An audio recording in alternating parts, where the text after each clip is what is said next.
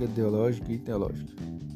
Quanto ao sentido de obrigação como sinônimo de benefício, favor, o termo obrigação é empregado como sinônimo de fazer o bem. Permite a, um, a uma discussão quanto à validade do emprego da força para coagir o indivíduo a um determinado comportamento. Podemos considerar uma dos maior, mais importantes, importantes mas, máximos do filósofo. Quando se, quando se pretende um bem através de um determinado conduta, a conduta em si assume significados, pois é realizada pretendendo um objetivo, uma consequência.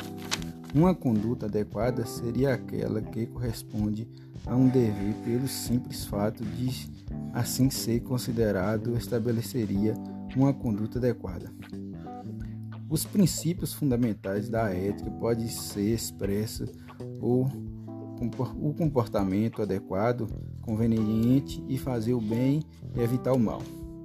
Na ética ideológica, o bem é a obrigação estão em mesmo nível de valor, ou em alguns casos, a obrigação é suportamento superior ao bem. Na linha ideológica, o acesso de qualquer ação depende de que esta ação seja realizada, porque é um dever, não por qualquer boa consequência decorrente da mesma. A partir da teoria dos mandamentos divinos, as obrigações ou os deveres maroiais surgem dos mandamentos de Deus. Para um materialista, tal abordagem não faz sentido. Todos os deontologistas concordam no, na real aplicação do termo e na correta classificação. Desta linha de pensamento, cumpre por obrigação, contra, contrariamente aquela atitude que resulta em maior bem, maior bem.